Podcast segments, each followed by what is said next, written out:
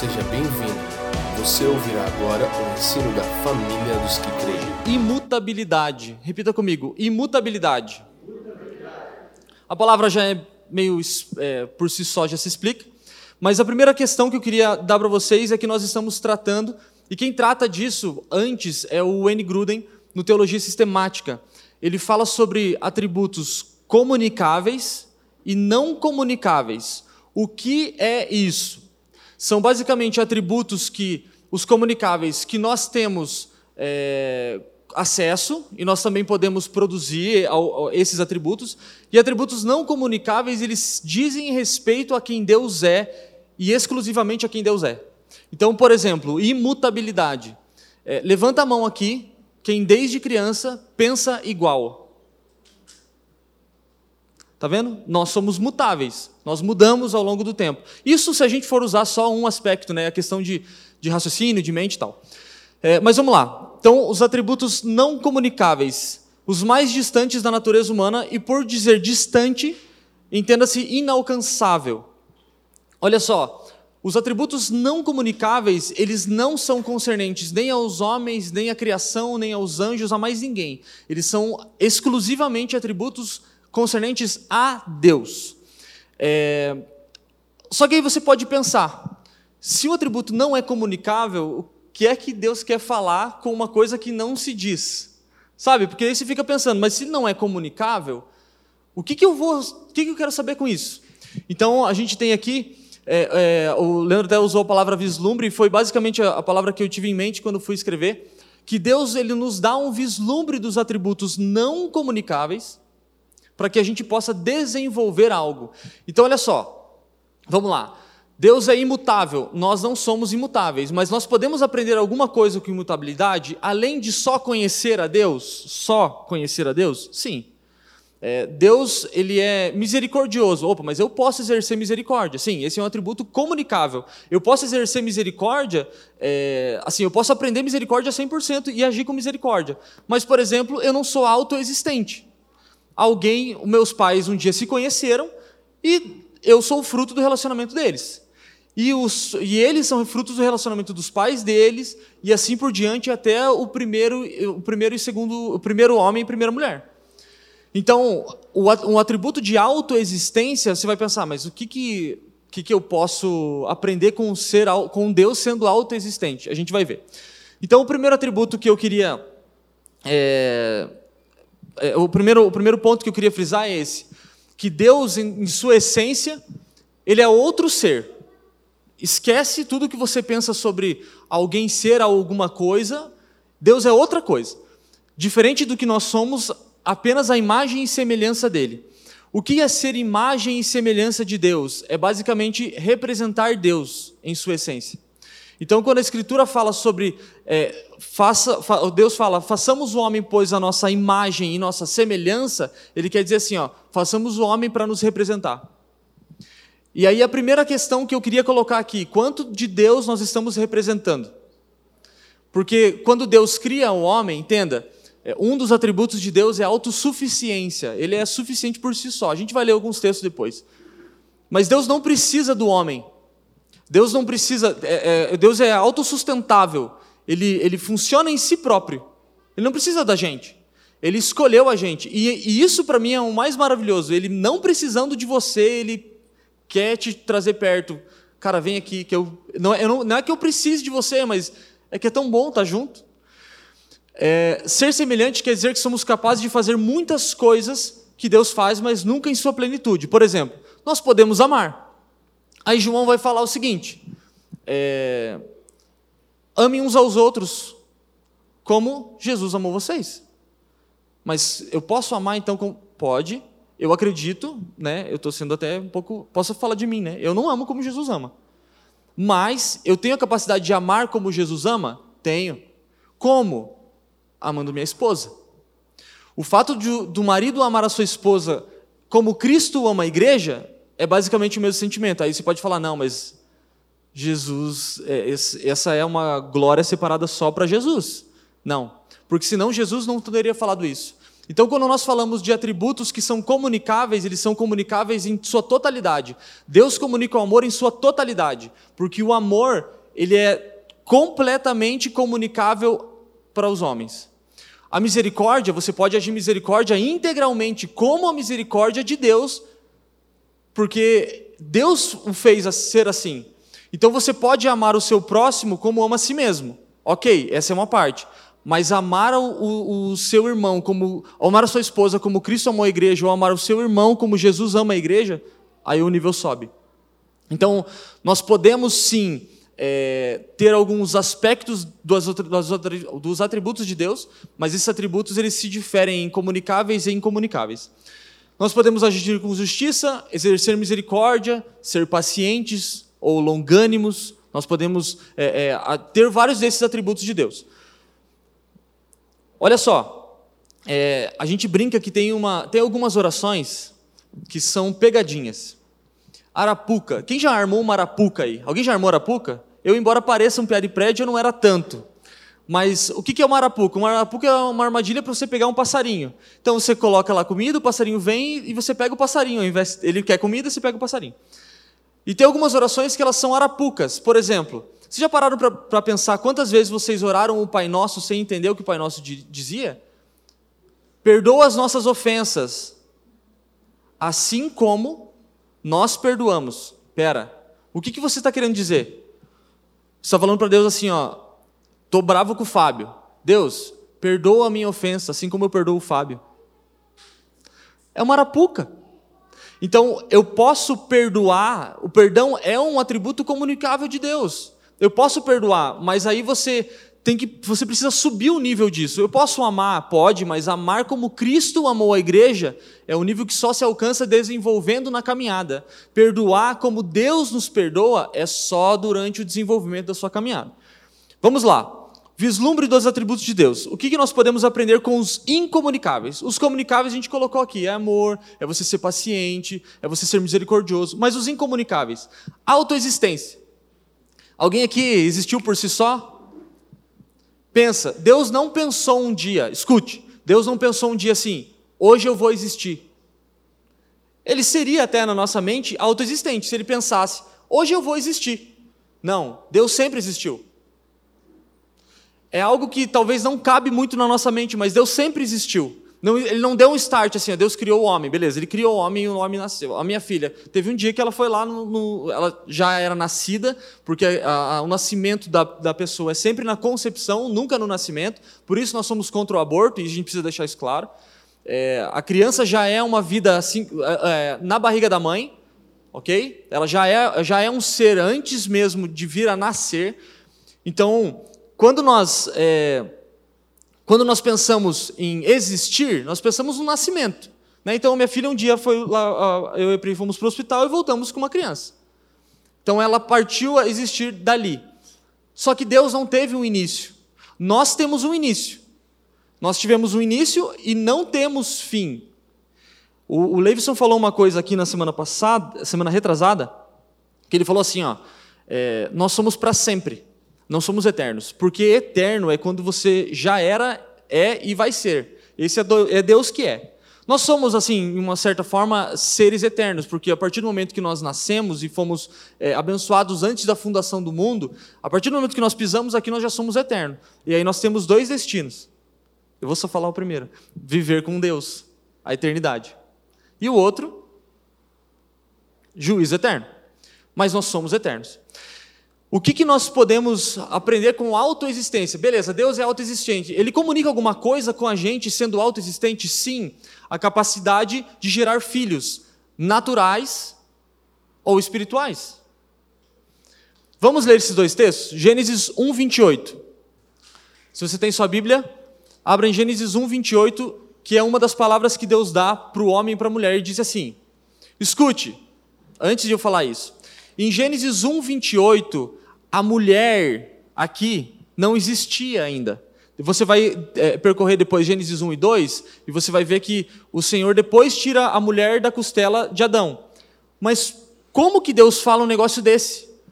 E Deus abençoou e lhes disse, disse para os dois, só que só tinha Adão. porque a mulher estava dentro de Adão, os dois eram só.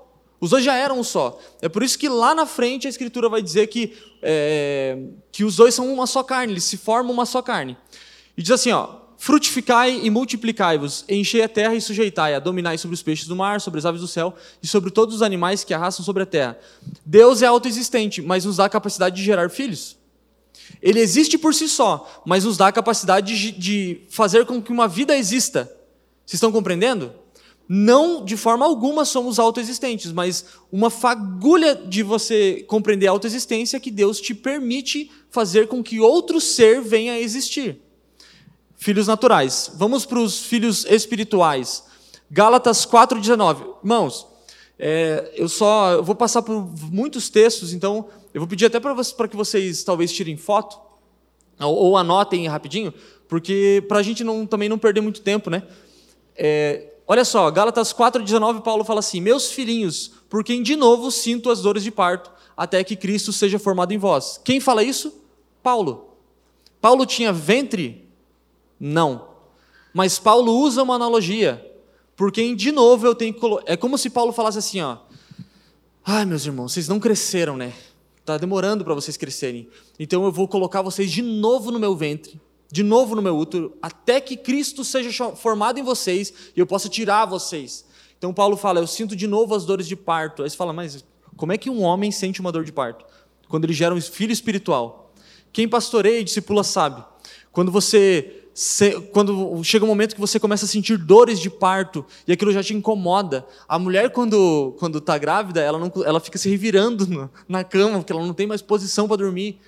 E às vezes a gente se depara com isso no pastoreio, a gente às vezes fica se revirando e não consegue dormir porque a gente fica pensando no irmão, meu Deus, mas Cristo não foi formado nele ainda, eu preciso fazer alguma coisa, eu preciso é, é, buscar em Deus, fazer com que ele seja desenvolvido. Então, o atributo de autoexistência de Deus nos faz é, criar vida, gerar vida, ou natural, ou vida espiritual.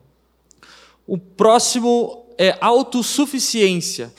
O que é autossuficiência? É que Deus não precisa de você. Desculpa te dar essa notícia ruim. Mas Deus não precisa de você. Vamos ler lá, é, Jó, mais para frente um pouquinho, Amanda. Jó 22, verso 2. Então Deus é autossuficiente, ele não precisa de nada. Jó 22, 2 diz assim: Pode o homem ser de algum proveito a Deus? Antes, antes a si mesmo é o que é prudente e será proveitoso. Pode o homem, de alguma forma, ajudar a Deus? A gente às vezes fica pensando, não, estou ajudando Deus, discipulando. Eu estou, não, porque Deus não conseguiu fazer o serviço direito. Aí eu estou dando uma, uma ajuda para ele aqui, ó. A pérola, a pérola. Deus não deu conta da pérola. Aí eu cheguei e falei, ó, oh, Deus, eu vou te ajudar aqui, porque a pérola, ela só entende se eu falar assim, pérola. Não, irmãos. Deus é autossuficiente, ele não precisa de nada para fazer as coisas funcionarem. E mesmo assim, nos escolheu para fazer parte desse plano. O próximo é autoexistência. Como falei, nós não somos de forma alguma autoexistentes. Mesmo que um dia a gente pensasse, a partir de agora eu vou existir, é, ainda assim não seríamos autoexistentes. Então o que o Senhor faz? A Escritura diz que tudo aquilo que Deus cria, Ele cria para sempre. A autoexistência a gente vai ver um, um, um dos textos é Eclesiastes 3, verso 11. Diz assim: Tudo fez formoso em seu tempo, também pôs na mente do homem a ideia da eternidade, se bem que este não possa descobrir a, ordem, a obra que Deus fez desde o princípio até o fim. Então a ideia de eternidade foi colocada em você por Deus. Nós de forma alguma somos eternos ou somos autos, somos autoexistentes mas Deus colocou em nós eternidade. Então você só tem esperança numa vida vindoura, porque Deus colocou em você eternidade. Agora vai começar a ficar um pouquinho mais próximo, onisciência. A onisciência, Deus sabe de todas as coisas, certo? É um atributo de Deus. A gente ainda vai falar sobre alguns atributos desse tal. O que, que Deus comunica com onisciência? Se Ele sabe de todas as coisas, Ele comunica conosco sabedoria. Por quê? Porque, mesmo não sabendo todas as coisas, em um determinado momento eu, eu, eu me torno sábio para poder agir com aquela situação como Deus agiria. Isso é uma das formas que Deus tem de comunicar onisciência conosco. O texto, Daniel 2,21, a gente vai usar esse texto mais para frente de novo. Diz assim: Ele muda os tempos e as estações, ele remove os reis e estabelece os reis. É ele quem dá sabedoria aos sábios e entendimento aos entendidos. Já parou para pensar? É como se vamos usar aí as maiores mentes brilhantes que nós tivemos nos últimos, sei lá, nos últimos anos, milhares de anos. Deus que deu sabedoria para esses caras. Agora pensa, o mesmo Deus que te deu sabedoria para você agir no seu trabalho é o mesmo Deus que deu sabedoria para Einstein resolver colocar as fórmulas dele lá. É o mesmo Deus que deu é, é, dá sabedoria para todos os homens que vieram antes de você. Então não existe é, a, a sabedoria de Deus, ela é uma infinitude que nós não podemos compreender. Todas as vezes que nós falamos de atributos de Deus, fica difícil, porque a nossa mente não, não cabe. Você fica falando, ah, parece que eu estou filosofando, não parece? Fico meio assim, tá, cara, tá bom, ele é eterno. Daí você fala, mas eu não entendo eternidade. Eu, eh, mas ele é onisciente, ele, ele sabe de tudo, mas eu não entendo onisciência, porque o meu cérebro não tem, o pessoal fala que, né, que tem dois lados do cérebro, direito e esquerdo. Daí um dos lados você não consegue ir para frente. E se você usar ainda os, todos os, todo o seu cérebro, ainda assim ia ser nada. Vamos para o próximo. É, onipotência, é esse? Onipotência, Deus pode todas as coisas, certo? O que, que Deus comunica com onipotência, com o poder de todas as coisas? Fé. Porque sem fé é impossível agradar a Deus. É isso que a Escritura diz. Eu queria ler com vocês só um. Talvez. Não, vou dar para ler os dois, acho que já está fácil. 2 Coríntios 5, 7. Vamos lá. Porque andamos por fé e não por vista. Então você não vê para crer, você crê. E aí, por que você crê, você vê. E o texto de Romanos: logo a fé vem pelo ouvir, e o ouvir a palavra de Cristo. Olha só, Deus sendo onipotente, podendo todas as coisas, comunica conosco fé, porque com fé você pode algumas coisas. Com fé você consegue fazer algumas coisas. Tem às vezes situações na nossa vida que nós não. Chega uma hora que esgota as possibilidades. Chega uma hora que você fala, cara, já tentei de tudo. Esse é o nosso problema. Sabe qual é o principal problema do homem? Nosso problema é assim, ó cara, eu estou tentando resolver esse problema e eu já tentei de tudo. Burrice. Você não devia ter tentado de tudo. Você devia ter recorrido a Deus e aí buscado em Deus e Ele poderia ter resolvido o seu problema. Mas não, você tentou de tudo. Aí é como se você falasse assim, ó, Deus, eu não consegui resolver. Eu tentei de tudo. Aí Deus fala assim, se você tivesse tentado de tudo, você teria resolvido. Então daí você recorre a mim como última instância. É, esses tempos a gente estava é, falando sobre a questão de oração. Às vezes a gente passa mal e a primeira, a primeira coisa que nós fazemos é tomar um, um anador, tomar um, uma aspirina. E às vezes a gente esquece que a gente pode orar, sabe? E não estou espiritualizando, mas é que às vezes você, ao invés de você é, é, começar a mandar currículo para todo mundo, você pode orar ao Senhor e falar: Senhor, qual é o emprego que você quer que eu. Onde você quer que eu vá? Mas temos que continuar mandando os currículos. O problema é que nós sempre deixamos o Senhor em segundo plano. Então a gente tenta fazer tudo o que a gente pode fazer, e por último, se a gente lembrar ainda, porque às vezes tem até um irmão lembrar, fala: Você já orou por isso? Você já jejuou? Você já. Não, a gente primeiro faz tudo, depois a gente tenta fazer. Sendo que um dos atributos que o Senhor comunica conosco é fé. É, vamos lá. Onipresença. O que o Senhor comunica sendo onipresente? Deus está aqui, tão certo como aqui. Lembram dessa? Deus está aqui assim como está agora, nesse momento, com alguém que é cristão e não negou sua fé, preso dentro de um container no deserto em algum país da África. Deus está aqui conosco, assim como Ele está com cada uma das pessoas que estão passando necessidade, assim como o Senhor está com cada uma das pessoas que estão recebendo agora a melhor notícia da vida, ele é onipresente, ele está em todos os lugares. O que o Senhor comunica conosco, ele estando em todos os lugares. Intercessão. O que é intercessão? Intercessão é um poder que você tem de estar em outro lugar estando em um lugar só. Vamos lá. É, eu não vou ler é, 2 Timóteo, vamos ler Mateus 8, 5. Vocês conhecem a história, mas vamos ler lá. Tendo Jesus entrado em Cafarnaum, chegou-se a ele um centurião e lhe rogava, dizendo: Senhor, o meu criado jaz em casa paralítico e horrivelmente atormentado. Respondeu-lhe Jesus: Eu vou para curar ele. Preste atenção. Jesus chega, o cara chega para Jesus e fala assim: Jesus, o cara está enfermo, está doente, está de cama, ele não consegue nem andar. Aí Jesus fala assim: Eu vou lá curar ele. Aí você pensa, cara, na boa, eu procurei na escritura e não achei alguém que recusou a visita de Jesus. Esse cara recusou a visita de Jesus, cara. Ele tipo, ei, na boa, vai não, Jesus. Não vai não. Vamos continuar lendo. O centurião, porém, replicou-lhe: Senhor, eu não sou digno que entres debaixo do meu telhado, mas somente dize uma palavra e o meu criado há de sarar. Pois também eu sou homem sujeito à autoridade e tenho soldados às minhas ordens, e digo a este: vai e ele vai, e a outro: vem e ele vem, e ao meu servo: faz isso e ele faz. Jesus, ouvindo isso, admirou-se aos que o seguiam, em verdade vos digo que a ninguém encontrei em Israel com tamanha fé. Também vos digo que muitos virão do, Oriente e Ocidente e é, reclinar-se-ão a mesa de Abraão, Isaac e Jacó no reino dos céus. Mas os filhos do reino serão lançados nas trevas exteriores, e ali haverá choro e ranger de dentes. Próximo.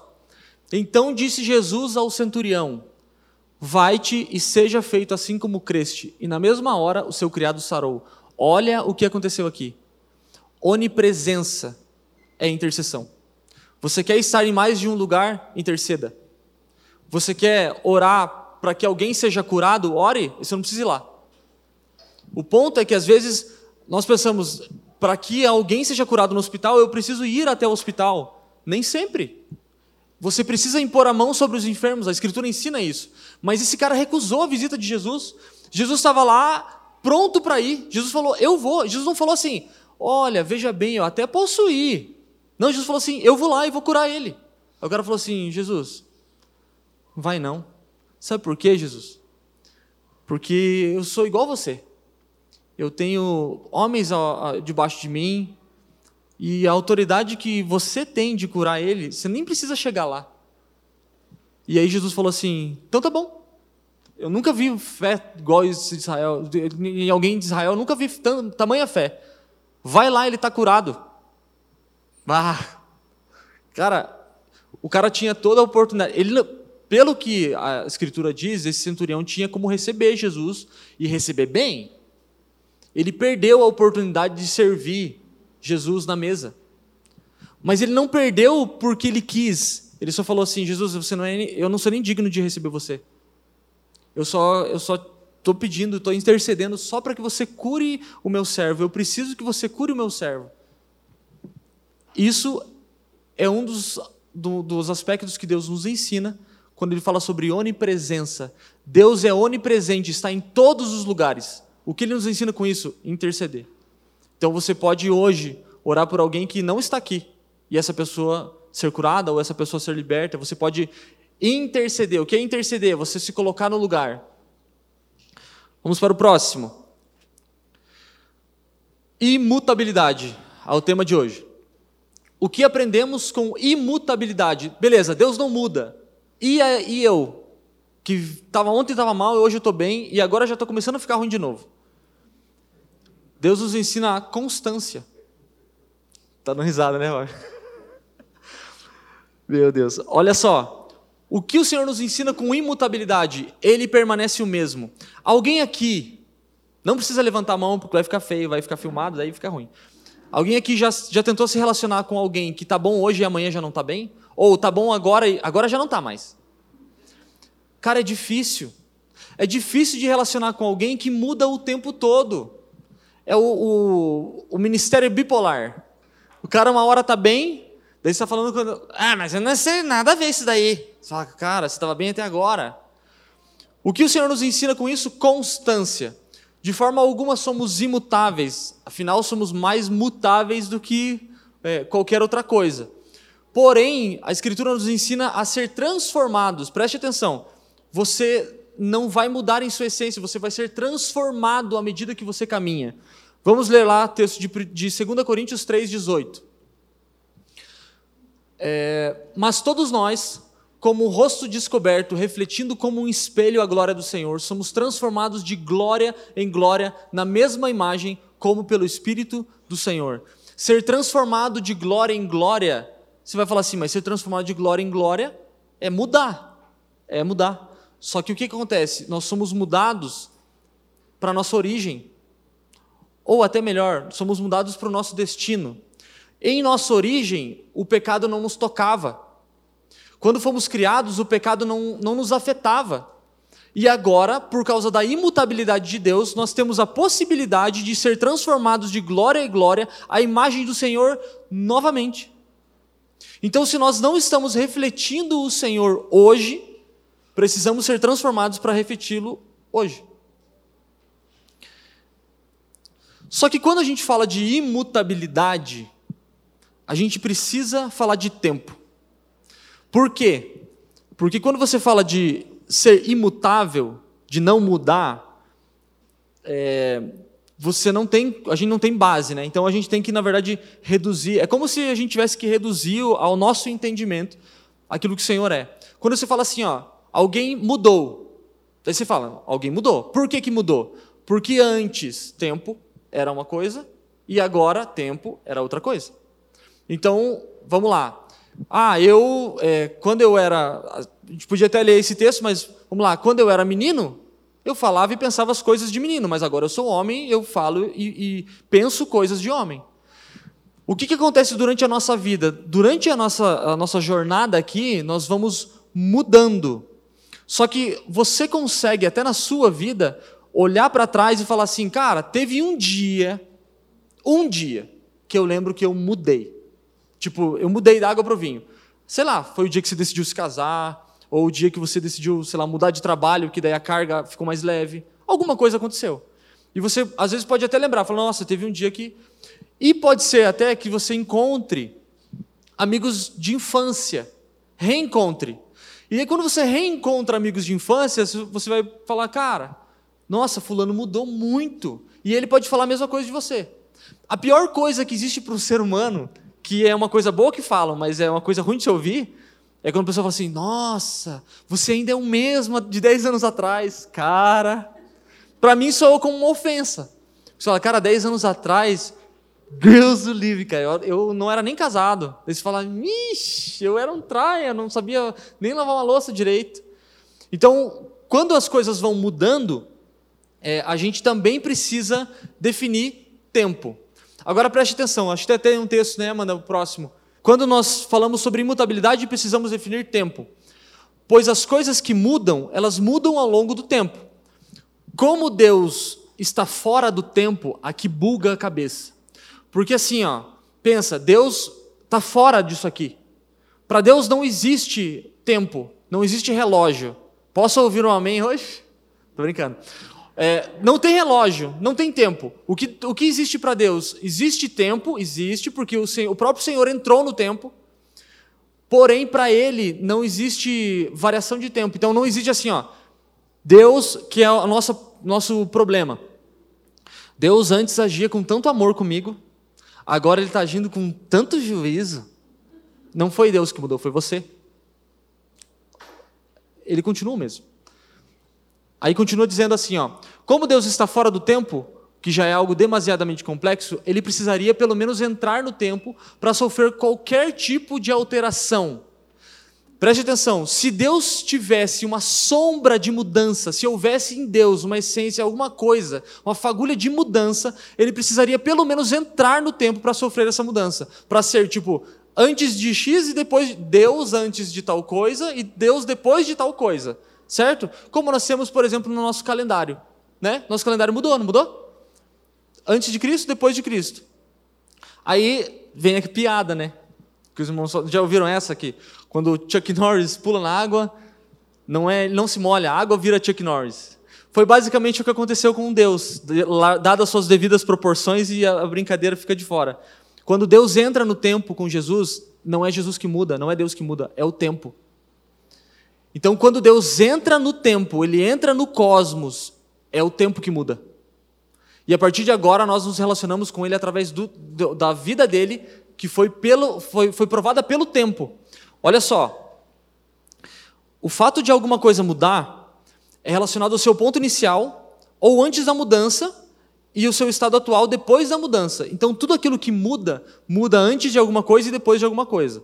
Pensa você, quando você estava é, na escola, daí você saiu da escola e foi para o colégio. Eu não sei se chama assim ainda, tá? Eu, eu confesso que eu já não sei mais. Agora ficou esse negócio da a creche não é mais creche, é nível 1, nível 2. Daí tem nono ano, graças a Deus que eu terminei quando era é só oito, né? Vai até a oitava série, daí vinha três e acabava. Daí a Pri já fez quatro. Daí agora tem os que fazem quatro no ensino médio mais um nono. Fala, cara, uf, passei rápido. E ainda fiquei rodopiando uns anos aí. É, mas a grande questão é que você lembra, eu acho que vocês lembram, assim, eu não sei se passava isso por vocês, mas eu, era, eu tinha muitos amigos na época de colégio e tal. E aí, quando acabou a escola, na verdade eu fiquei um tempo lá porque eu gostava das amizades, entendeu? Mas eu via as amizades indo embora, falava, cara, preciso terminar isso aqui logo, que já não faz mais sentido. E aí, quando encerrou o ano, que acabou, tipo, as amizades, assim, é, me veio um saudosismo e falei, cara, olha só, é, amanhã voltam as aulas e eu não volto, porque eu já terminei. E aí eu fiquei, nossa, mas fulano, cara, que a gente era tão brother, eu não vou mais ver ele, será? Eu não vou mais ter contato com aquela pessoa. E aí você vê e fala, cara, é o momento que você está começando a se tornar homem. Porque você está começando a deixar para trás as coisas de menino, porque ninguém quer ficar fazendo colégio o resto da vida. Tem alguns que fazem, mas não é por escolha própria. É, e aí você começa a deixar essas coisas de lado, e chega um momento que você muda. Daí você fala: nossa, quantas pessoas não pensam assim? Se eu tivesse no colégio hoje, eu ia aprender tanta coisa é verdade, irmãos. Você fala, cara, se eu tivesse na escola hoje, sério. Daí você pensa, né? Porque aí tem coisa que a gente não sabe, a gente só reaprende quando os filhos vão para a escola. Eu ainda não reaprendi. Mas você fala, nossa, ia ser muito legal se eu estivesse no colégio hoje, ia fazer umas perguntas menos besta, né? Porque às vezes você faz as perguntas, ah, irmão, para. Você faz as perguntas menos bestas. Uma vez eu perguntei para minha professora: professora, para que eu vou aprender essa equação de segundo grau? Ela falou: para você passar de ano. E chega um momento que você muda e começa a ter maturidade para as coisas. Então, olha só. Tudo aquilo que nós passamos como cristãos agora, entenda, nós não podemos mais ficar na vida de mudança, porque mudança, todas as vezes que fala de mudança, a mudança ela pode ser inconstante e nós não somos inconstantes. Glória a Deus. Deixa Deus falar com o seu coração. Tô brincando. Por que, que nós não podemos ser inconstantes? Porque toda vez que nós mudamos, nós podemos mudar para lá e mudar para cá, e mudar para cá, e mudar para lá, e voltar ao nosso estado de origem. Nós precisamos entender a nossa mudança ou a nossa transformação como progresso. Então nós éramos meninos, nós éramos bebês no Senhor, e ao longo da nossa jornada nós fomos caminhando e amadurecendo para nos tornar adultos, nos tornar pessoas que podem agora comer uma comida sólida, é o que Paulo fala. Porque o leitinho é para o bebê, só que se você, adulto hoje, continuar tomando leitinho, o teu corpo já não. O teu corpo já pede mais coisa. Chega um momento da vida da, da, da gente que o que a gente come já não supre mais. Você precisa de uma proteína, você vai precisar de ser nutrido com outras coisas. Assim é com a Escritura. Então, irmãos, de verdade, não dá mais para a gente viver uma vida é, rasa. Por quê? Porque chega uma hora que o nosso corpo ou a nossa vida em Deus nos pede mais nutrição nos pede mais coisas, eu, eu preciso comer alguma comida sólida, porque aquilo até pode fazer um pouco de mal no início. Nossa, pesou, né? palavra pesou hoje. Mas aí você digere aquilo, e daí você vai devagar, daí você come de novo aquilo lá, e aos poucos o seu homem interior vai, é, vai ficando robusto, ele vai se tornando uma pessoa mais. Você vai se tornando uma pessoa mais equipada, uma pessoa mais centrada no Senhor. É, vamos lá. Daniel 2, 21, que é o texto que nós falamos, né? Ele muda os tempos e as estações e remove reis estabelece reis. Ele quem dá sabedoria aos sábios e entendimento aos entendidos. Então, o que, que acontece aqui? O Senhor, a primeira vez que Deus entrou no tempo, que Deus entra no tempo com Jesus, Deus estava na sua eternidade, sem começo e sem fim. Entenda, quando nós falamos de eternidade, eu acho que não lembro se foi o Leivson ou foi o William que comentou isso. Quando nós falamos de eternidade, a nossa mente humana ela é treinada a pensar daqui para a eternidade. Certo? Não sei quantos pensam assim, mas você pensa, eternidade. Ah, eternidade, você pensa daqui para frente. Daí o que é que é o para frente? Para frente é infinito. Tipo criança, infinito vezes infinito. Só que eternidade para o Senhor é fora do nosso tempo. Então, você nasceu, e aí você foi sendo desenvolvido e tal, puf, eterno. Nós somos para sempre, o Leivson falou isso, nós somos para sempre, mas eterno. Até esse é um termo hebraico que, que, que você chama o Senhor, que você é, se dirige a Ele, é o eterno. Por quê? Porque Deus não tem início. Isso buga muito a cabeça. Eu só vou falar porque está escrito na Bíblia. Deus não tem início e Deus não tem fim. Não existe começo para Deus. Quando Deus começou? Cara, ele começou antes. Pensa aí, pensa um tempo muito antes, foi antes. E quando Deus termina, não, Deus não termina, mas vai até o final, hum, é bem para lá ainda. Porque não existe início nem fim em Deus. Deus permanece o mesmo. É, tem um texto que eu escrevi que diz assim: ó, em sua imutabilidade, há quem pense que Deus é como o universo, que o universo está sempre em expansão, né? As pessoas, os cientistas não conseguem dizer que tamanho tem o tal do universo. Mas ainda que conseguíssemos chegar ao último milésimo de segundo da eternidade, e o universo estivesse no fim dessa expansão, pensa que o universo um dia chegou lá e ficou tão grande que não tem mais para onde ir. Isso ainda seria como um átomo, a menor partícula que eles conseguiram medir até agora, perante a existência de um Deus que é infinita e inefavelmente maior, não dá para descrever. Então pensa, se pense, se algo que Deus criou, que foi o universo, os cientistas não conseguem medir o tamanho, pensa no criador desse negócio que não dá para medir o tamanho. Vamos para frente. Em sua essência, até mesmo as coisas que Deus criou não mudam. Agora vai dar uma chocada. É como se ele nos formasse já com o nosso novo nome em um corpo glorificado. Agora, calma. Calma que senão semana que vem o Leandro vem, e daí ele vai falar, ah, era heresia. Escute, você quando foi criado, foi criado exatamente como você deveria ser, não como você é. Quando Deus cria o homem, ele já cria a imagem e semelhança dele, ou seja, ele já dá um propósito e um destino para o homem. Então, se você hoje não está é, transmitindo imagem e semelhança de Deus, você está fora do propósito que você foi criado para ser. É por isso que você se bate tanto na sua vida. Pega um coqueiro e planta ele no meio do mar. Ele vai ficar um tempo lá, mas daqui a pouco ele morre. É por isso que as coisas criadas têm propósito. Então, até mesmo aquilo que foi criado por Deus mantém o seu propósito. Vou tentar explicar um pouquinho melhor. A Escritura diz que no final dos tempos, ou na, na nova cidade, diz que não existe mar. Ok? Não tem mar. Então você pensa, nossa, imagina, né? Nova Jerusalém vai ter tipo um Havaí. Não vai, meu irmão. Tem mar. Não vai ter mar. Daí você pensa, então por que, que Deus criou o mar? Pensa agora você sendo mar, falando, cara, por que, que eu existo se eu não vou existir na eternidade? Pois é, Deus te criou para um propósito, aí o seu propósito vai finalizar. Acabou o seu propósito. Quando você foi criado, você foi gerado pelo Senhor, quando você nasceu, você foi abençoado antes da fundação do mundo, antes da fundação do mundo. Então, antes de Deus falar assim, haja luz, já, já tinha abençoado você. Então, quando você nasce, como corpo físico, você já nasce com um propósito e um destino.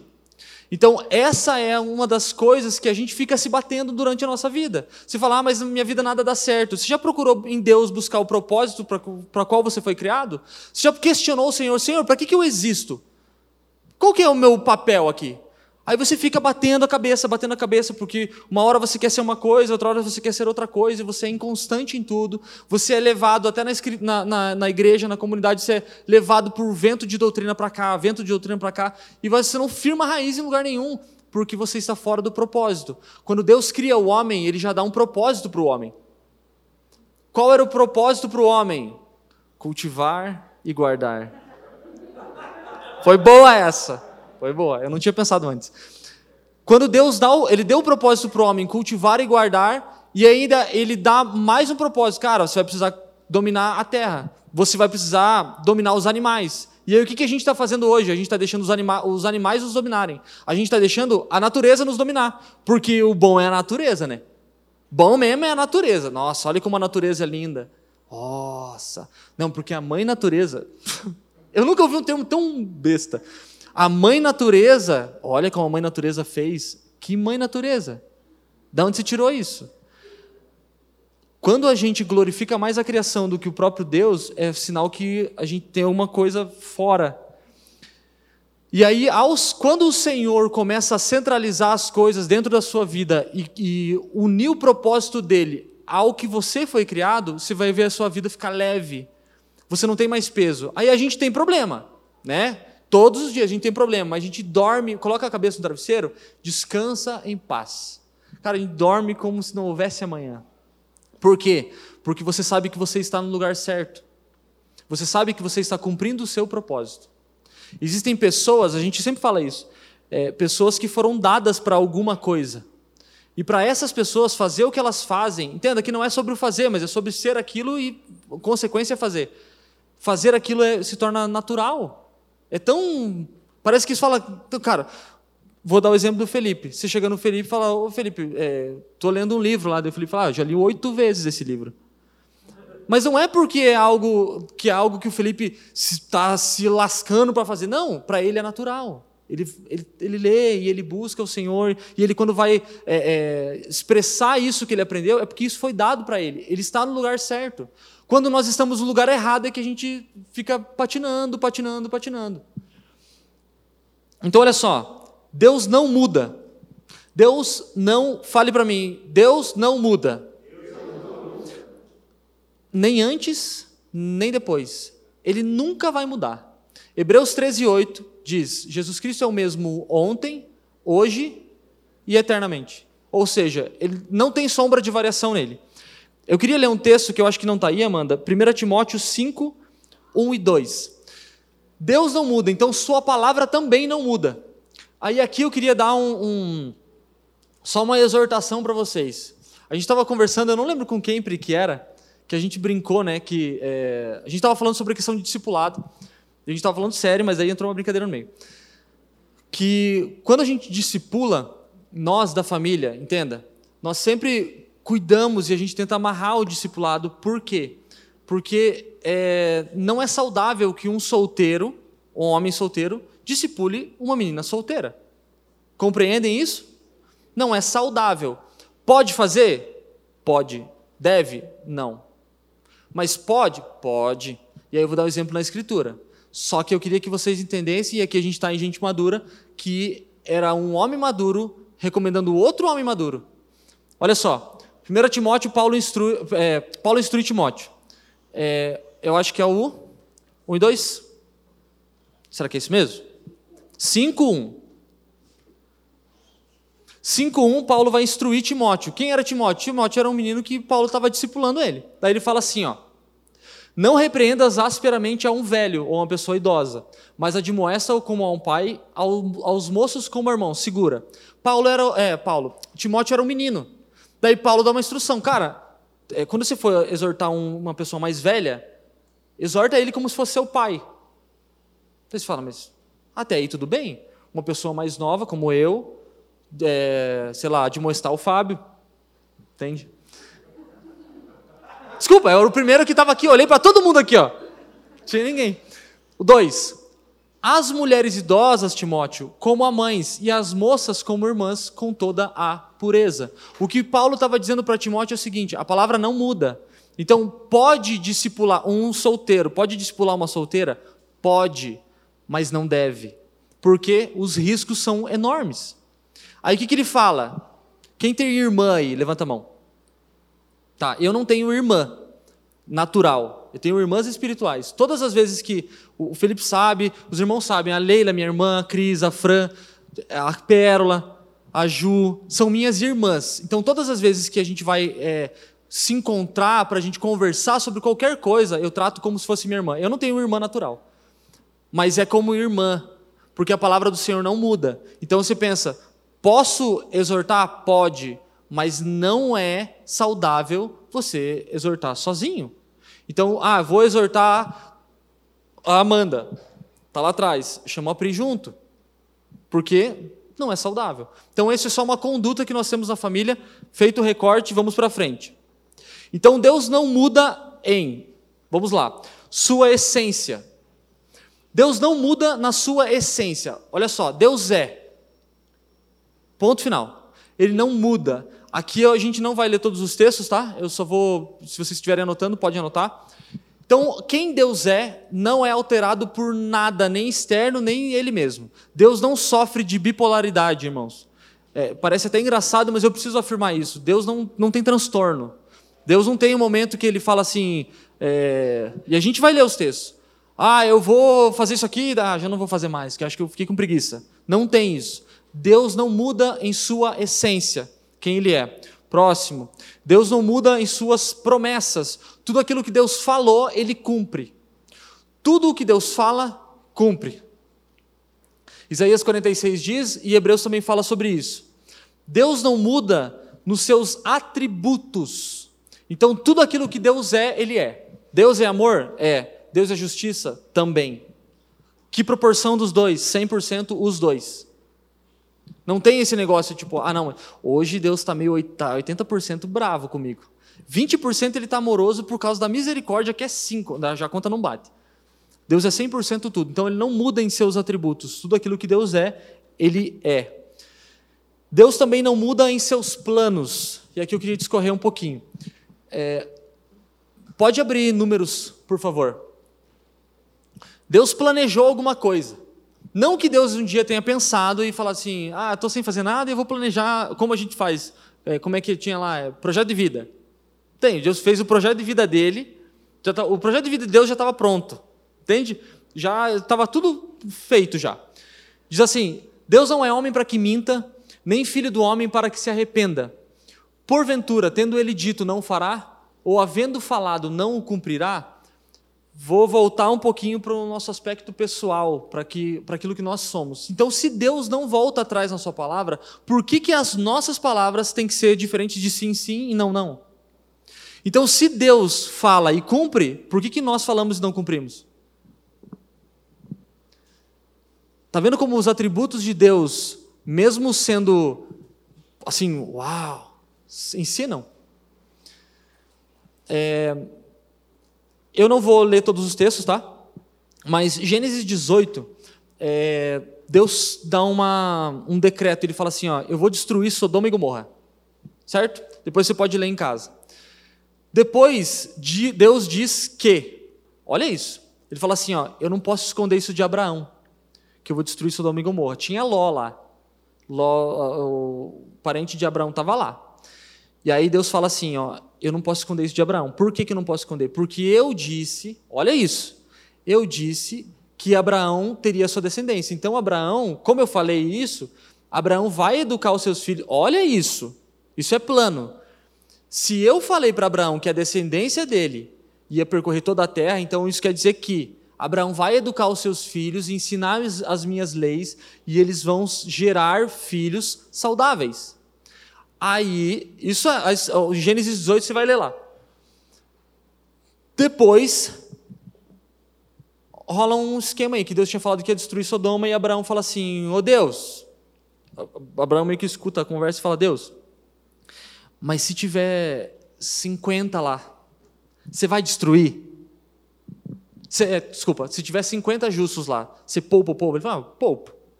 Daí Abraão acho que fez as contas. O João, a Maria, Ô oh Deus, se tiver 40 justos lá, você poupa o povo? Aí Deus fala, eu poupo. Aí Abraão faz a conta de novo. É, mas esse aqui não estava tão bem. Esse aqui, ixi, esse aqui está perdido. Ô Deus, se tiver 30 lá, você poupa o povo? Deus falou, poupa o povo. Aí ele começa a fazer as contas. É, mas esse aqui, cara, ontem brigou com a mulher. Esse aqui já bateu no filho umas três vezes essa semana. Esse aqui e aí Abraão vai indagando o Senhor: Senhor, se tiverem dez. Aí o Senhor falou: tá bom. O que, que acontece nesse meio tempo? O Senhor, depois que o Senhor, o, diz que Abraão sai fora, e aí o Senhor destrói Sodoma e Gomorra. Aí você fala: tá bom, Deus cumpriu, né? Cumpriu ou não cumpriu? Cumpriu. Aí você vai lendo no 19, É, lê, coloca para mim, faz favor, Amanda, Gênesis 19, 29. Deus destrói Sodoma e Gomorra. Daí, Gênesis 19, 29 diz o seguinte: por causa da palavra que Deus tinha dado a Abraão. Olha isso. A palavra que Deus tinha dado para Abraão era para cumprir os seus planos, então Deus não mudou os seus planos.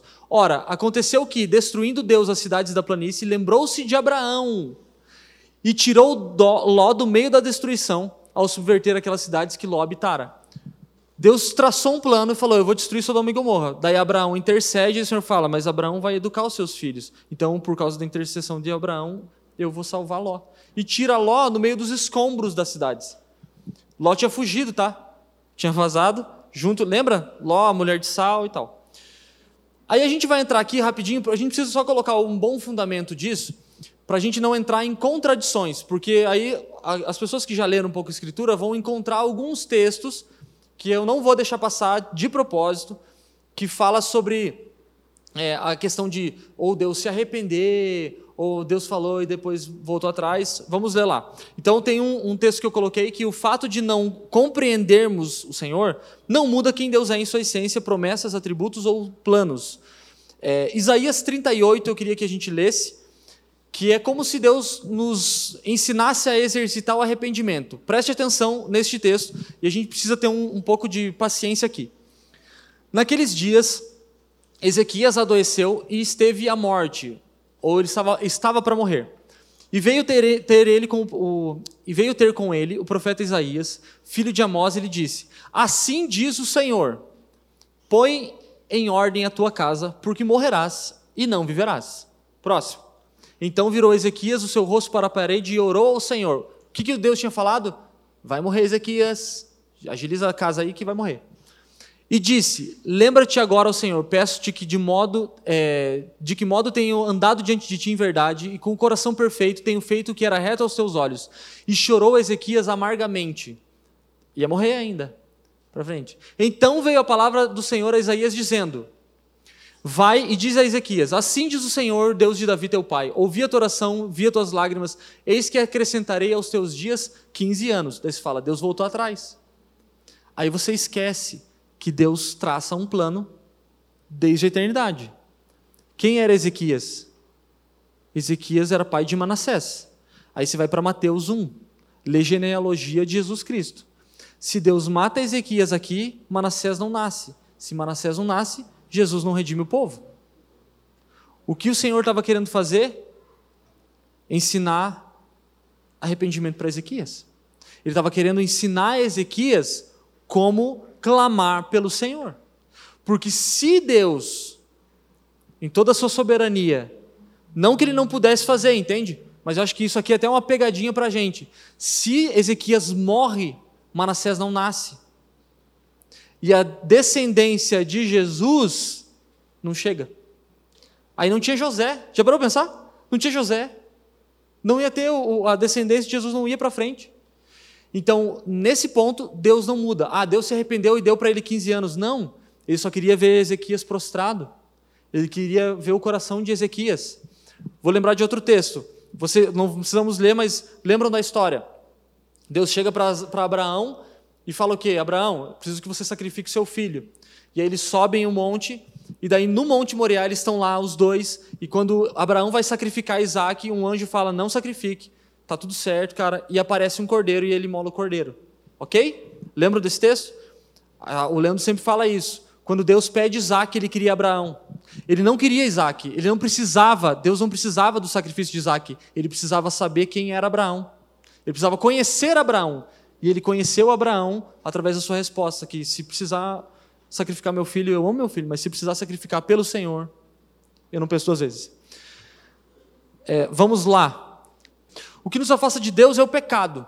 Então, o que, que acontece? Por conta do pecado que nós mesmos escolhemos cometer, acabamos por descortinar tudo aquilo que é contrário a Deus, ódio, injustiça. Então, quando nós conhecemos o pecado, aí nós acabamos conhecendo as outras coisas. Deixa eu te falar. Deus sente ódio?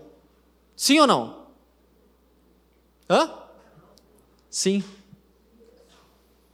Vai cortar? Não vai cortar. Sim, Deus odeia o pecado.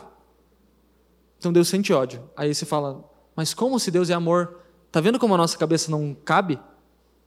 Deus ama. Eles falam, mas quem ama não pode sentir ódio. Então, no seu cérebro não entra. Por isso que a nossa mente é limitada. Deus odeia o pecado. Se ele odeia o pecado, você vai falar, se ele tem ódio, ele não pode ser 100% amor. Porque, sim, mas é que o, o, ódio não tem a ver com isso. Ele ama tanto que odeia o pecado. O que, que o pecado faz? O pecado nos afasta de Deus. Então, Deus nos ama tanto que odeia o pecado. Quando o pecado entrou no mundo por meio de Adão, escute, o Cordeiro de Deus já havia sido imolado. Deus não muda nos seus planos. Vamos ler esses dois textos. Gênesis 3, 21. É, logo que o homem é, e a mulher caem, diz assim: 3, 21 de Gênesis. E o Senhor Deus fez túnicas de peles para Adão e sua mulher e os vestiu. Pele de quem? Da onde que tinha pele? Sim, o cordeiro já havia sido molado. Eles pecam e se afastam de Deus, eles se escondem. É como se eles falassem assim, ó, puxa, não sou mais digno. E o Senhor fala assim, é, eu já sabia disso. E aí o Senhor veste eles de pele. Para vestir de pele tinha que um animal te precisava morrer. A escritura não é clara falando que animal era mas os teólogos afirmam que era Jesus. Por quê? Porque Apocalipse vai nos dizer o seguinte: Apocalipse 13, 8. E adorá-la-ão todos os que habitam sobre a terra, esses cujos nomes não estão escritos no, no livro do Cordeiro, que foi morto desde a fundação do mundo. Escute, quando o Senhor faz o mundo, Cristo já morre. Você fala, mas como se ele foi morrer? Pois é, é que ele está fora do tempo. O cordeiro foi imolado antes do tempo. Então você pensa assim, tá, mas então eu que estou aqui hoje, é, o cordeiro já tinha sido morto. Você, você veio para cá já com um propósito. Quando Jesus nasce, ele já nasce sabendo, eu vou morrer. Ele já sabia. Eu precisei padecer morte de cruz, ele já sabia. Falou: ó, oh, o negócio é o seguinte: daqui a pouco o cerco vai fechar para mim, e eu vou ser entregue. Aí Pedro fala assim: é, é, Não, Jesus, de modo algum isso vai acontecer. Aí Jesus fala: Afasta-se de mim, Satanás, porque você cogita das coisas dos homens, não das de Deus. Jesus estava falando assim: ó, Eu já fui morto, cara. Eu já estava morto. Os seus pecados já estavam perdoados. É isso, essa é a essência do Evangelho. O Levison falou, é, quando ele pregou aqui, e eu usei a frase dele que diz assim: Devemos nos lembrar constantemente que o pecado em nada alterou a Deus que tem por atributo imutabilidade. Deus não resolveu o problema do pecado matando Jesus. O, pe... o, problema do pecado já estava resolvido desde a fundação do mundo. Jesus já tinha pago o seu pecado antes mesmo de ter vindo, nascido, é, é, é morreu na cruz, ressuscitou. Já estava pago. Tudo aquilo que nós vemos na Escritura com relação a tempo já aconteceu. Quando nós formos olhar, nós estamos vivendo um período de tempo, nós temos relógio, nós temos dias, meses, anos, nós contamos os dias. Mas para o Senhor é como se ele olhasse de fora e vê tudo a mesma coisa. Ele vê antes da fundação do mundo, a fundação do mundo, a queda do homem, aí todos os homens que ele vem, é, é, Abraão, ele vê Moisés, ele vê Davi, e ele vai indo para frente, aí ele vê o filho dele sendo morto, e ele sente no tempo também o filho morto, aí ele vai ver João e tal, daí João viu a Nova Jerusalém, tal, tal, que para nós é o fim. É como se a gente olhasse Gênesis como o início e Apocalipse como o fim.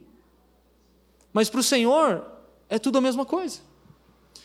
E aí está a resposta que muitos falam, mas se Deus é amor, por que, que ele mandou matar? Sim, irmãos, é por causa do pecado.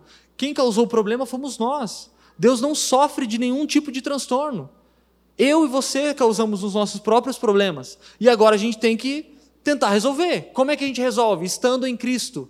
Escute, todos os seus problemas já estão resolvidos em Cristo todas as suas mazelas, as suas manias, o, o, pecado que você insiste em tentar lutar contra, você não vai conseguir lutar sozinho, só em Cristo. É, Êxodo 3,14, o Senhor diz, diz o que Ele é. É a única referência que nós temos que diz: Respondeu Deus a Moisés: Eu sou o que sou. Disse mais: Assim você vai, vai dizer aos olhos de Israel: Eu sou me enviou até vocês. Fala, mas como assim? Por que, que Deus fala eu sou? Ele podia ter falado assim, ó, olha, Moisés, fala para eles que eu sou o Deus de Abraão, o Deus de Isaac, o Deus de Jacó, que fez isso, que fez aquilo. Não, ele falou, eu sou. Por quê? Porque a imutabilidade de Deus traz todas essas coisas juntas. Porque Deus nunca mudou.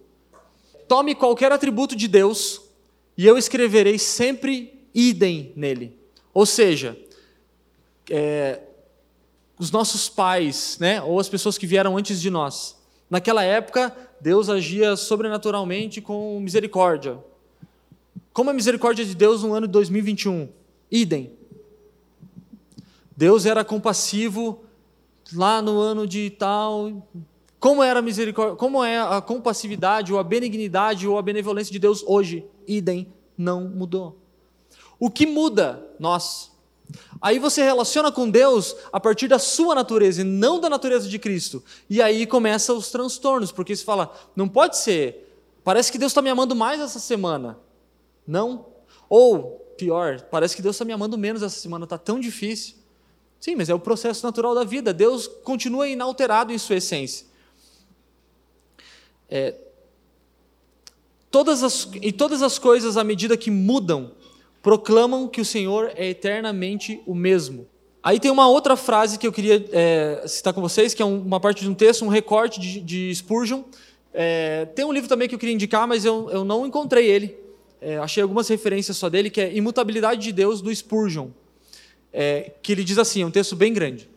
Lembre-se, sua essência, a essência de Deus, não sofreu nenhuma mudança quando se uniu com a natureza humana. Preste atenção, Deus não mudou quando Jesus veio em carne. Quando Cristo nos últimos anos se cingiu com argila mortal, a essência de sua divindade não foi alterada. A carne não se tornou Deus. Nem Deus se fez carne por uma verdadeira mudança real da natureza. Os dois estavam unidos em união hipostática, mas a divindade ainda era a mesma. Foi o mesmo quando era um bebê na manjedoura, como quando ele estendeu as cortinas do céu. Era o mesmo Deus que pendia na cruz e cujo sangue escorria em um rio roxo, o mesmo Deus que segura o mundo sobre seus eternos ombros e tem em suas mãos a chave da morte e do inferno. Ele nunca foi mudado em sua essência, nem mesmo por sua encarnação. Em momento algum Deus mudou. Quando Jesus encarna, Deus encarnado, ele vem nessa carne, que essa carne sofre alteração, nem assim ele sofreu alteração. Porque esse tipo de alteração de criança, para se tornar adulto é o progresso natural. Jesus já era Deus antes de, de, de, de encarnar. Aí você vê que Jesus já estava pronto quando ele era um menino. E aí José e Maria vão embora e falam, cara, cadê o menino aí? Ele fala, ah, estava cuidando dos negócios do meu pai. Que negócio do seu pai, moleque? Eu fico imaginando José falando, que seu pai o quê? Eu sou seu pai, cara? Volta para casa, piá. Não, porque Jesus sabia onde ele estava, ele sabia qual era o seu propósito. Malaquias 3,6 vai falar um, um texto que é bem coerente para nós aqui. Diz assim: Porque eu, Senhor, não mudo. Por isso vocês, ó filhos de Jacó, não são consumidos. Escute, se você relacionasse com Deus bipolar, você já teria ido embora. Sabe? Foi, foi abduzido. Sumiu. Por quê? Porque nós, durante os nossos dias, eu e você, fazemos muitas coisas e a gente dá motivo para Deus nos sugar da terra e botar onde Ele quiser. E porque Deus não muda, é que isso não acontece. Porque se Ele hoje fosse amor e amanhã Ele só fosse justiça, viva hoje como se fosse o último dia.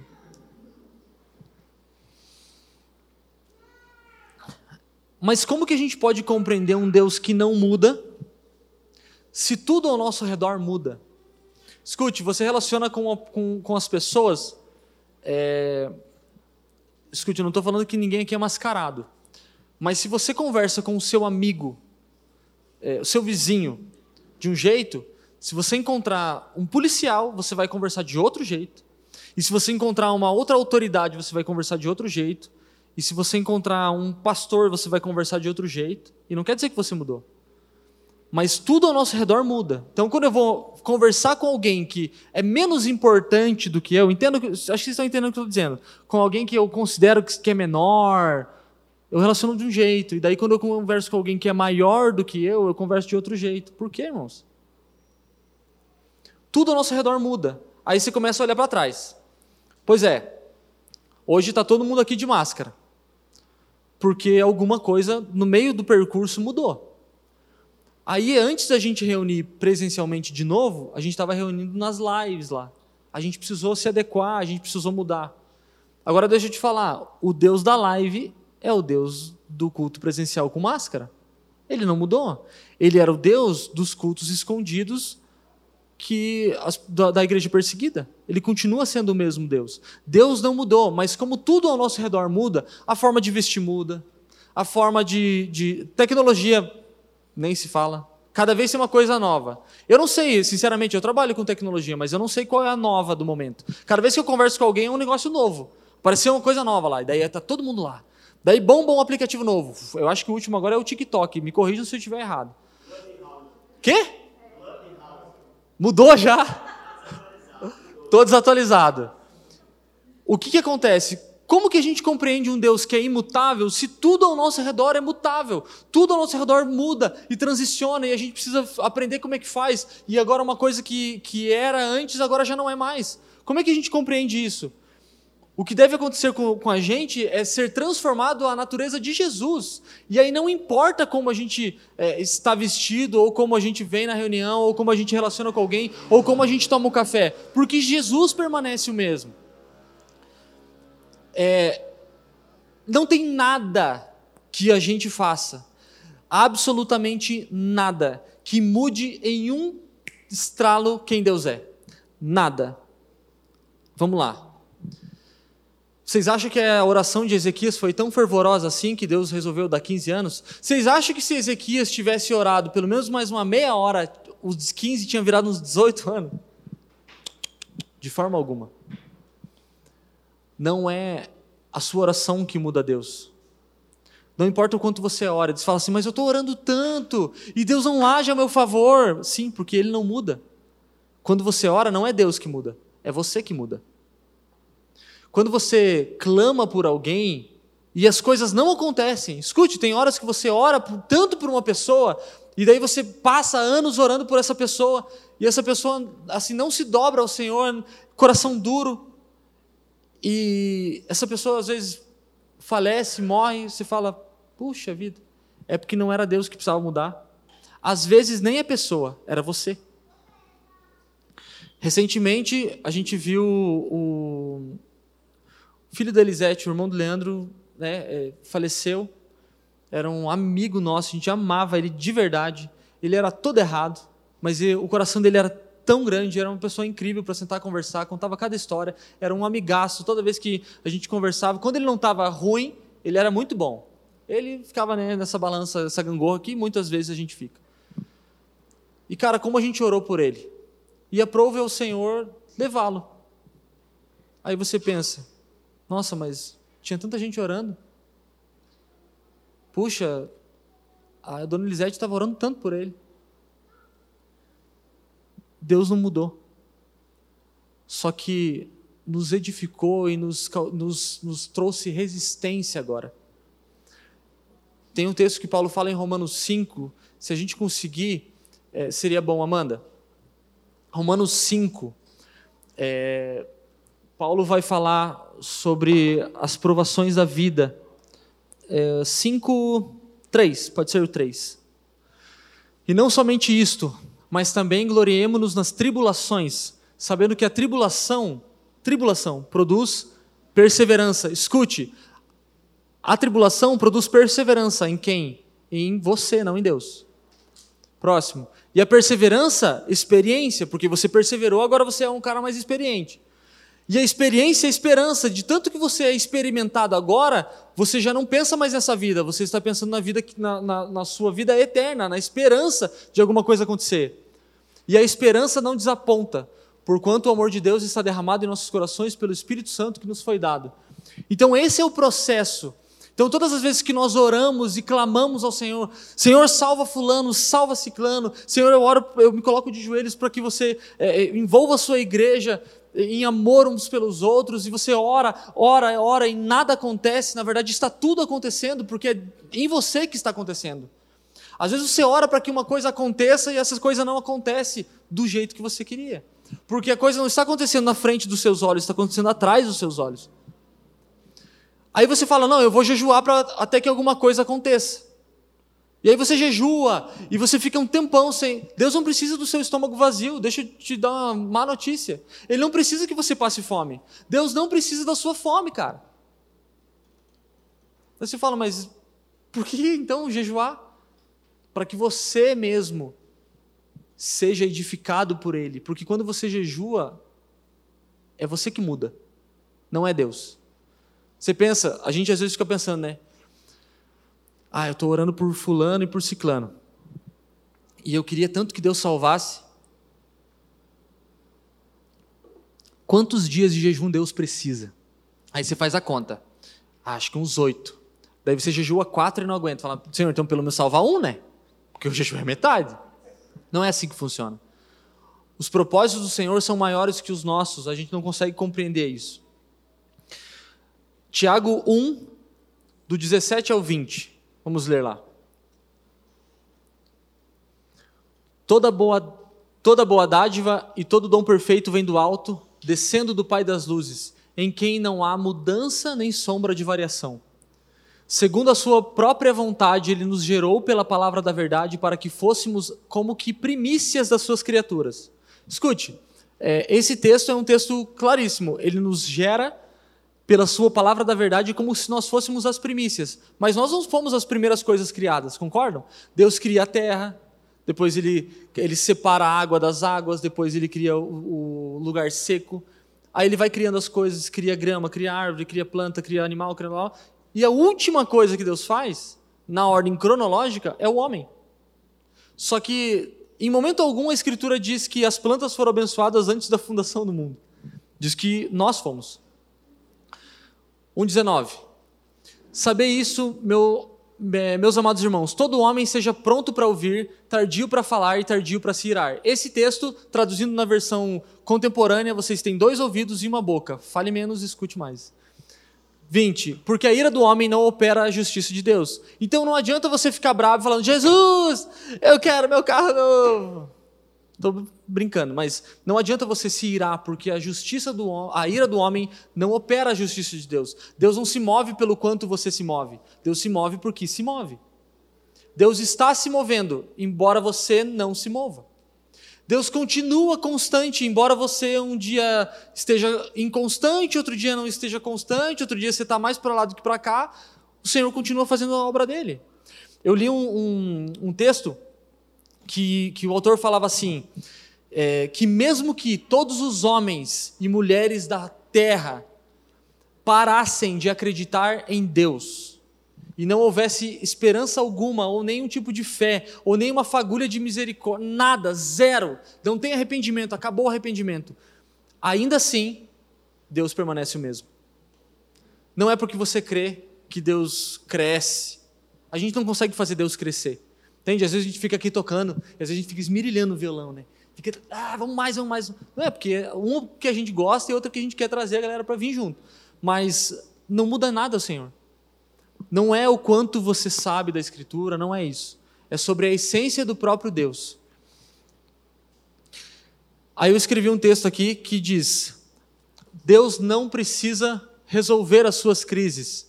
Ele já traçou um plano para você desde a eternidade passada. Então Deus não precisa entrar agora. Ah, agora Deus vai entrar na minha vida, entrar na minha casa, para resolver mexe com a minha estrutura. Ele já fez isso. Escute, Deus já traçou o plano dele. Agora é momento de você responder. Nós só podemos fazer uma coisa com relação ao que Deus fala, responder. É só a nossa resposta que diz agora. Porque embora você, se você não nasceu de novo, escute, se você não nasceu de novo ainda, se você ainda não conhece o Senhor, essa palavra vai ficar ruim agora, porque é, você ainda tem, está em, em, em condição de dar uma pensada e tal. Mas o único homem que teve livre-arbítrio foi Adão. nós também não temos mais. Agora, se você já nasceu de novo, tudo aquilo que você faz é resposta da sua nova natureza. Então não tem mais mimimi. Não dá mais para você falar assim, ah, eu não estou afim hoje de. Não é. Não... Você vai ter que fazer sem estar afim, meu querido. Desculpa te falar. Se você não está afim de orar hoje, pois é, vai orar sem estar afim. Se você não quer abençoar um irmão, ah, ah Jesus, eu até tô, ganhei um pouco mais esse mês, e daí tem um fulano lá que está é, tá precisando de uma cesta básica. Mas eu não estou muito afim. Vai ter que levar sem estar tá afim mesmo. Vai ter que levar com a cara brava. É melhor que você leve com a cara brava e Deus mude você do que o cara passe necessidade. E se você não fizer, o Senhor faz, levanta outro. Mas chega de mimimi. Não dá mais para a gente ficar nesse. Ah, eu não estou muito afim de fazer. Vai fazer sem estar tá afim. É isso aí. Porque o Senhor, os planos do Senhor não mudam. É... Aí Spurgeon finaliza dizendo: Seu ouvido que ouve todos os gritos, suspiros, soluços e gemidos do seu povo, não se torna pesado pelos anos que ele ouviu as suas orações. Cara, quando eu li isso, eu. Sabe que eu, tipo. É incrível que o Senhor está ouvindo lamúria nossa, desde que o homem foi formado. O Senhor nos ouve transferir a responsabilidade para o outro desde Adão. O Senhor ouve a gente reclamar do jeito que fulano fala ou do jeito que ciclano age, desde que o mundo é mundo. E nem por isso ele está pesado. Ele continua inclinado para aquele que tem o coração contrito. Ele continua amando seu povo. A imutabilidade de Deus ela, embora ela não seja um aspecto que nós podemos ter, ela é basicamente um alvo para que a gente mire. Porque, embora a gente nunca seja imutável, porque a gente já passou por um processo de transformação, ou seja, nós já mudamos e o Senhor nunca muda, nunca mudou e nunca mudará, a imutabilidade de Deus é um alvo é que é, o, é o, um lugar para onde você deve olhar, falar, cara, se o Senhor é imutável, então eu vou procurar ser transformado à imagem de Jesus, que permanece o mesmo ontem, hoje e sempre. Obrigado por nos ouvir. Para mais informações, visite famíliadosquecreem.com.